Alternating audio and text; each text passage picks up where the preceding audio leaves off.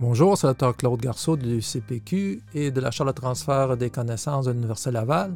Lors des autres balados diffusion, nous avons comme sur le diabète et l'atteinte neuropathique associée à cette maladie. Nous avons vu la fréquence, nous avons vu les tests euh, à faire pour faire le dépistage. Nous avons parlé de la forme la plus fréquente, l'atteinte sensitivo-motrice en gants et en chaussettes avec son traitement. Nous allons nous nous allons nous concentrer maintenant vers d'autres formes moins fréquentes, mais quand même handicapantes pour les patients. Euh, nous avons vu que l'atteinte sensitivo-motrice en gants en chaussettes était atteinte, consistait surtout une atteinte des grosses fibres euh, nerveuses. Il y a également ce qu'on appelle une autre forme clinique qui s'appelle l'atteinte des petites fibres. Le patient, chez ce patient, a quand même des douleurs au niveau des pieds. Euh, ses réflexes peuvent être normaux. Les tests de sensibilité euh, au monofilament et aux tests de vibration sont souvent normaux. Il n'y a pas de déficit moteur.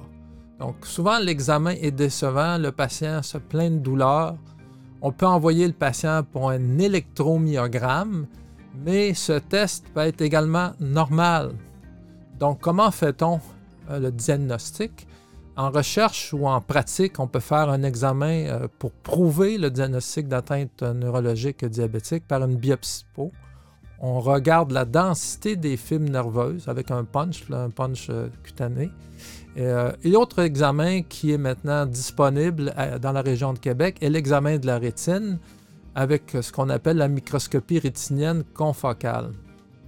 Alors, dans ce test, on voit les fibres individuelles au niveau de l'œil ou de la peau. dans le cas de la biopsie cutanée, on peut documenter la disparition euh, des fibres nerveuses.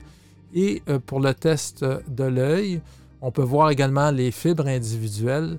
Et cela nous permet de faire un diagnostic euh, qui peut être utile pour le patient, surtout lorsqu'il est très atteint, qu'il a de la douleur, et que cela devient un problème pour ses assurances ou pour son, son employabilité.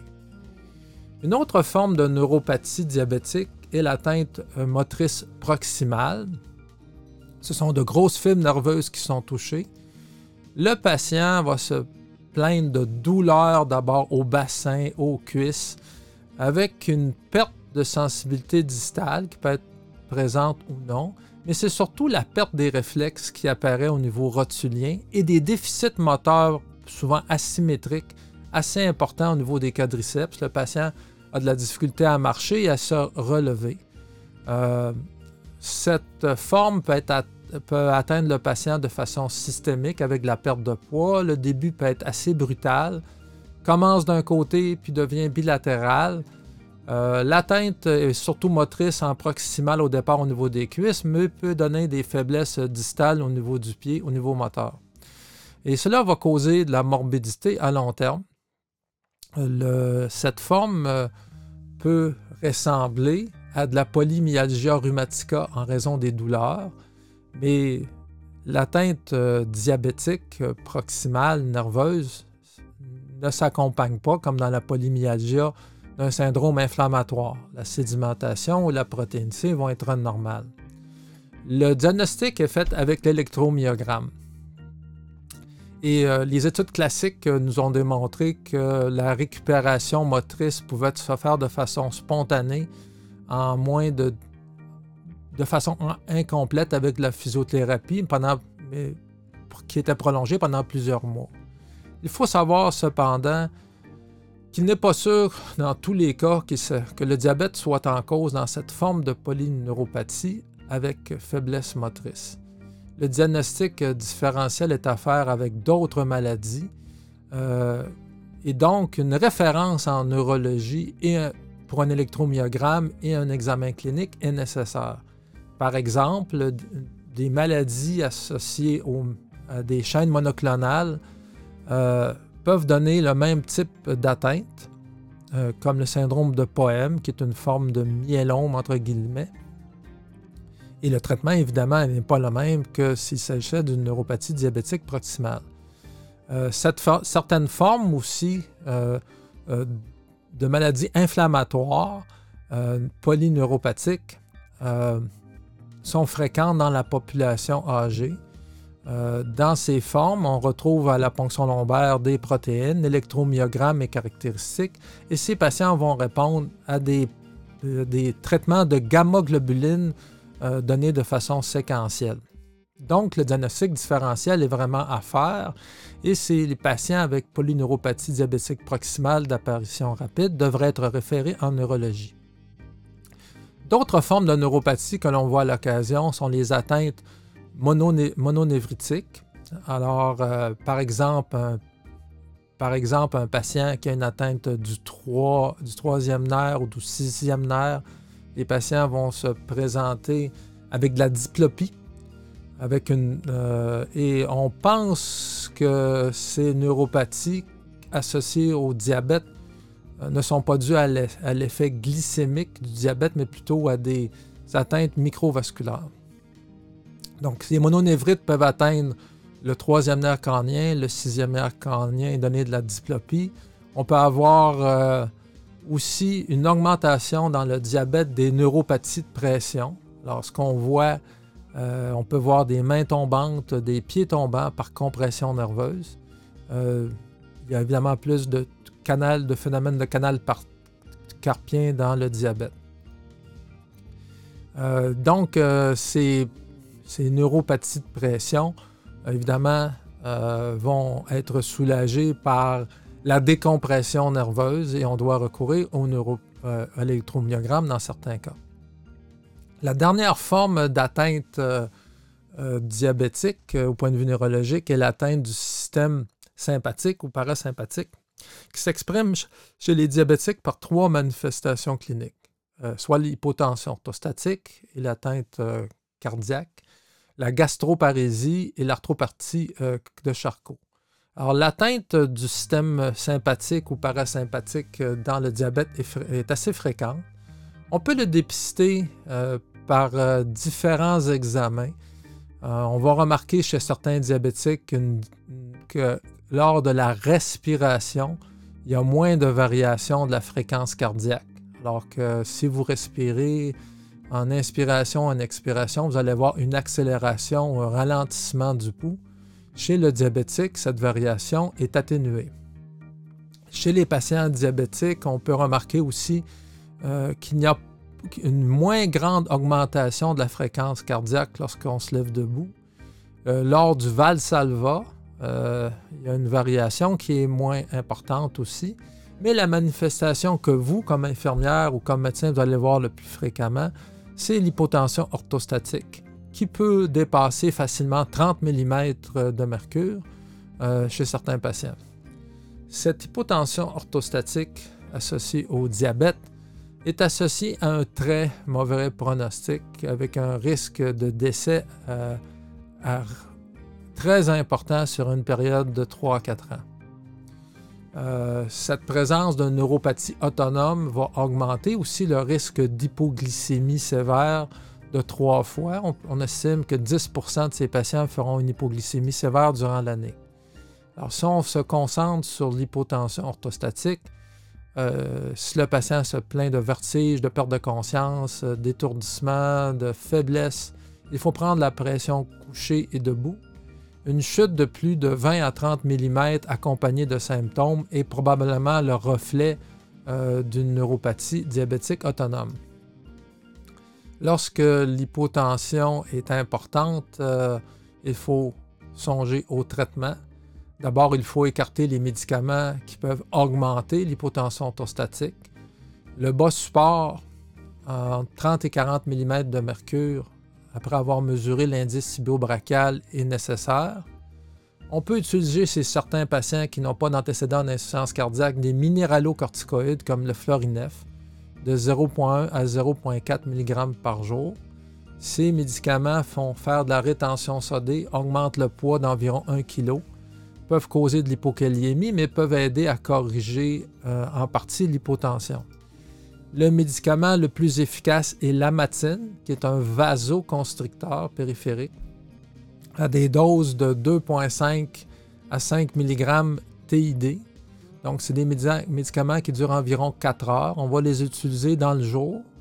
Durant le jour, euh, cela permet au patient une meilleure tolérance en, position debout, mais euh, on peut assister, lorsque le patient est en décubitus, à de l'hypertension de décubitus. Donc, on essaie de l'éviter la nuit.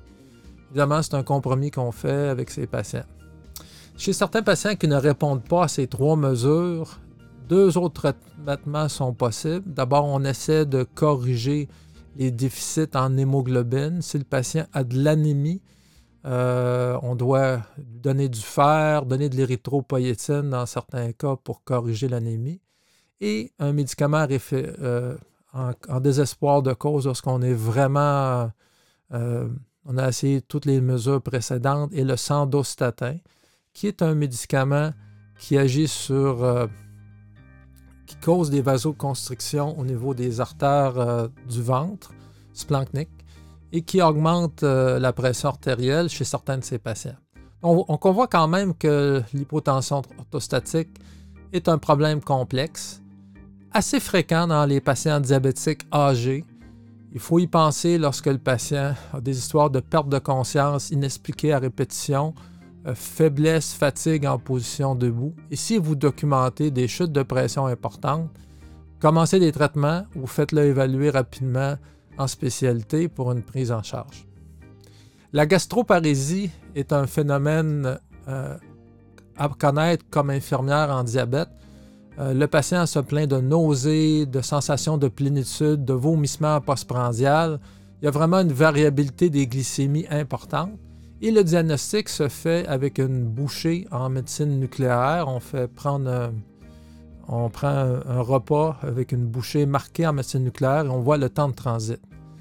Il faut savoir que la gastroparésie répond beaucoup au contrôle glycémique. Si on a un excellent contrôle des glycémies, euh, la vidange gastrique se fait mieux. Évidemment, chez ces patients chez qui on a documenté une gastroparésie, il faut éviter les agonistes de la GLP1 parce que initialement, ces produits sont associés à une augmentation de la gastroparésie. Euh, dans le temps, on disait que l'érythromycine, qui est un antibiotique, pouvait stimuler l'estomac, mais c'est un médicament à proscrire parce que d'abord son effet est très passager. Le motilium et le maxeran peuvent aider, euh, le maxerin est, associé à des troubles cardiaques et ne peut être utilisé à long terme. Chez certains patients, la stomatostatine peut être efficace. Euh, l'hormone qu'on a discuté tout à l'heure en hypotension, qui s'injecte une, une fois par mois, peut aider la motilité. Et enfin, chez certains patients qui sont gravement atteints, euh, lorsqu'on a vraiment fait un contrôle adéquat des glycémies, qu'on a essayé les autres mesures, certains patients qui sont dénutris peuvent bénéficier de jéjunostomie pour la renutrition. Une dernière chose à, discuter est le pied de charcot.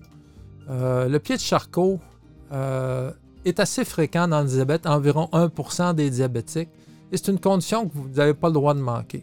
Alors, le pied de charcot se manifeste euh, par des poux qui sont présents un pied qui va être souvent, avant de devenir déformé, qui peut passer par une phase inflammatoire. Le patient se présente chez vous, un pied chaud, rouge, les poux sont bondissants, il a de la douleur. Et pourtant, on ne remarque aucune plaie. C'est que dans cette condition, le système sympathique est activé. Il y a une augmentation du flot sanguin qui amène une décalcification rapide des os. Le patient marche et se fait des fractures. Ces fractures peuvent amener rapidement à une déformation, euh, des déformations multiples du pied. On peut voir euh, ces déformations euh, au niveau des radiographies. la scintigraphie osseuse va capter de façon dans, plusieurs jours lorsqu'il y a des fractures. Et le test de dépistage, lorsqu'on a des doutes, le meilleur test à utiliser, c'est la résonance magnétique. Donc, euh, on peut assister chez ces patients à une augmentation de la température sur le pied atteint lorsqu'il y a des fractures en phase active de 2 à 5 degrés. Donc, euh, les poux sont bondissants, le pied est chaud, il n'y a pas d'ulcère pour expliquer une infection. Le scan osseux ou la résonance vont montrer une captation anormale. Et le seul traitement est évidemment le plâtre de contact pendant plusieurs mois avec une immobilisation complète du pied. On continue la décharge de poids par le plâtre de contact euh, jusqu'à ce qu'il y ait une différence de moins de 1 à 2 degrés euh, entre les deux pieds. Et par la suite, le patient aura des chaussures définitives. Donc, euh, vous pouvez faire sûrement un bon coup en pensant au pied de charcot toutes les fois que vous avez un pied chaud, gonflé, douloureux chez un patient qui a de la sensibilité au pied et qui euh, n'a pas de plaie pour expliquer cette augmentation de température euh, du pied. Donc, c'est le pied de Charcot qui est la dernière forme de neuropathie que nous allons discuter aujourd'hui. J'espère que cette série sur euh, le diabète et l'atteinte neurologique vous sera été utile. Je vous rappelle que ces cours sont accréditables par SoftEduc et dans l'envoi, euh, prochain, vous aurez la façon de faire accréditer ces cours euh, en, remplissant des questionnaires et, euh, en ligne avec interaction positive. Alors, j'espère que cette série vous a plu. Je suis le Dr. Claude Garceau de l'UCPQ de la Chambre de transfert des connaissances et à la prochaine.